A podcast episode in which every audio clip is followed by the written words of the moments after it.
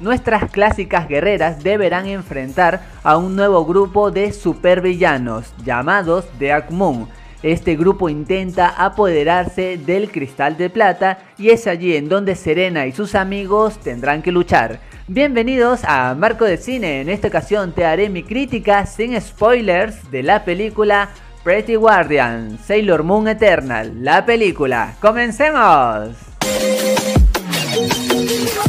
Sinceramente debo decirte que si tú también eres fanático de Sailor Moon como yo, esta película te va a agradar desde el primer minuto hasta el final.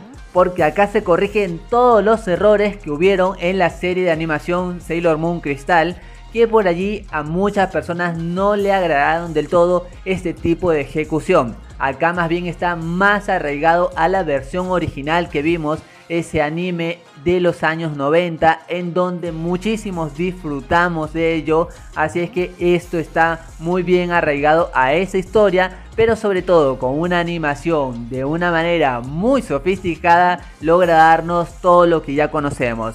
Sí, soy consciente que al ser como que muy basado en la versión original, no hay como que algo así súper así novedoso y ese efecto sorpresa de wow, que algo no se ve venir, pero sin embargo en esta ocasión esto se lo dejamos pasar porque logra crear momentos realmente emocionales con suspenso también, con esta acción y con esta carisma que nos daban este grupo de chicas que la hace una película muy buena para ver. Y para las personas que seguimos esta clásica serie, podemos de cierta manera considerar como que la temporada del Circo Lunar fue un poco más oscura en cuanto a los personajes villanos, porque sus características y motivaciones de cierta manera estaban un poco más arraigadas a la realidad y eso me gustó.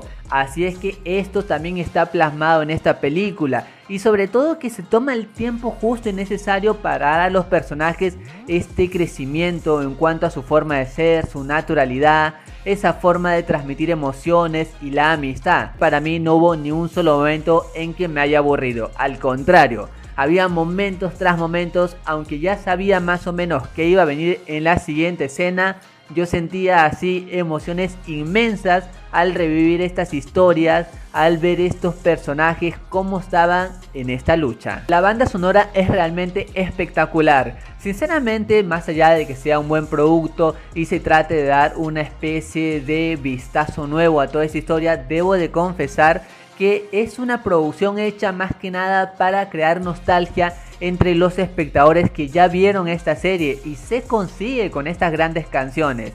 Ahora, si tengo que decir una oportunidad de mejora entre estas dos partes, debo decirte que la primera parte como que si bien me agradó, es como que un poco apresurada, sobre todo en la introducción de los villanos. Me hubiera gustado que se demore un poquito más en darnos a conocerlos, en dar algunas características que sí vimos en la serie. Y ya en la segunda parte de la película todo funciona muchísimo mejor y llega a un clímax y a un final realmente acertado. Y ahora, ¿qué sucede si tú eres nuevo en este anime? No sabes muy bien de estos personajes, pues déjame decirte que no te preocupes porque la introducción es fluida, así es que eso hace una base sólida para que las puedas disfrutar. Obviamente como que te sugiero ver antes algunos capítulos de la serie, así tienes más guiños sobre todo ello y la disfrutas más.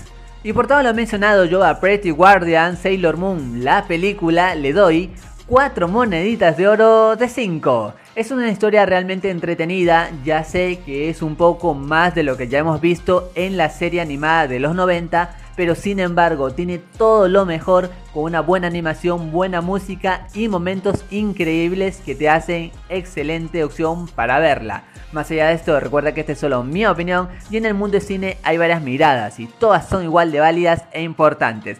Gracias por acompañarme, gracias por estar aquí en Marco de Cine. Goodbye.